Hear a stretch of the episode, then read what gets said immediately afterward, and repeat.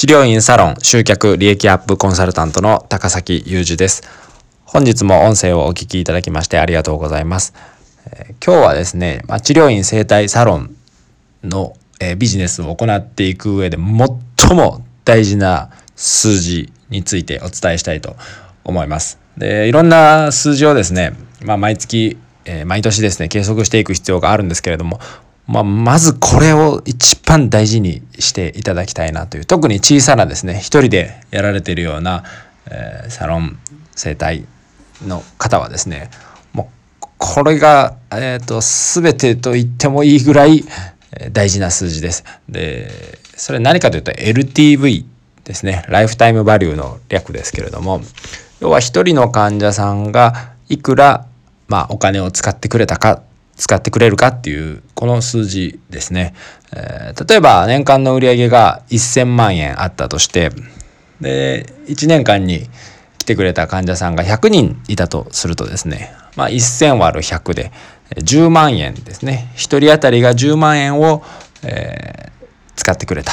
10万円分 LINE してくれたら、えー、1000万円になりますよね。まあ単純な計算なんで説明の必要ないと思いますけれども。まあ一人の方がですねいくらこれお金を院にサロンに落としてくれるかっていうことがめちゃくちゃ大事で、えー、まあなぜかというとですねまあ個人経営でですねやってみえるようなお店は特になんですけれども多くの患者さんお客さんを相手にすることって非常に難しいですよね。大手のチェーン店であればたくさんスタッフを雇ってとにかく、えー、たくさんの患者さんを一日に何十人も治療するっていうことが可能ですけれども一人でやってたら絶対にそんなことできないですよね。でですからいかにですね一人の患者さんに高い価値を提供してで、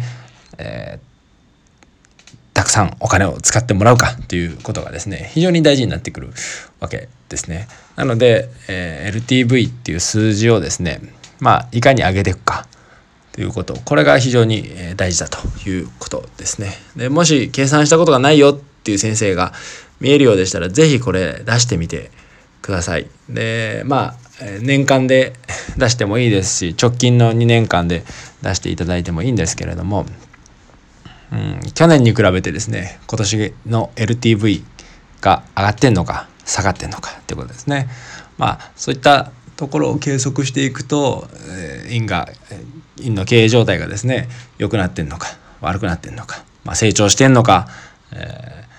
ー、そうでないのかっていうことが非常に分かりやすく数字で管理することができますので、えー、ぜひ LTV ですねライフタイムバリューというのを出してみてください。まあ連休でですね時間があると思いますのでまあそういった時にこういうデータをですね計測して、えー、院の、経営をですね見直してみるということをやってみるといいかなと思います。それでは本日も最後までお聴きいただきましてありがとうございました。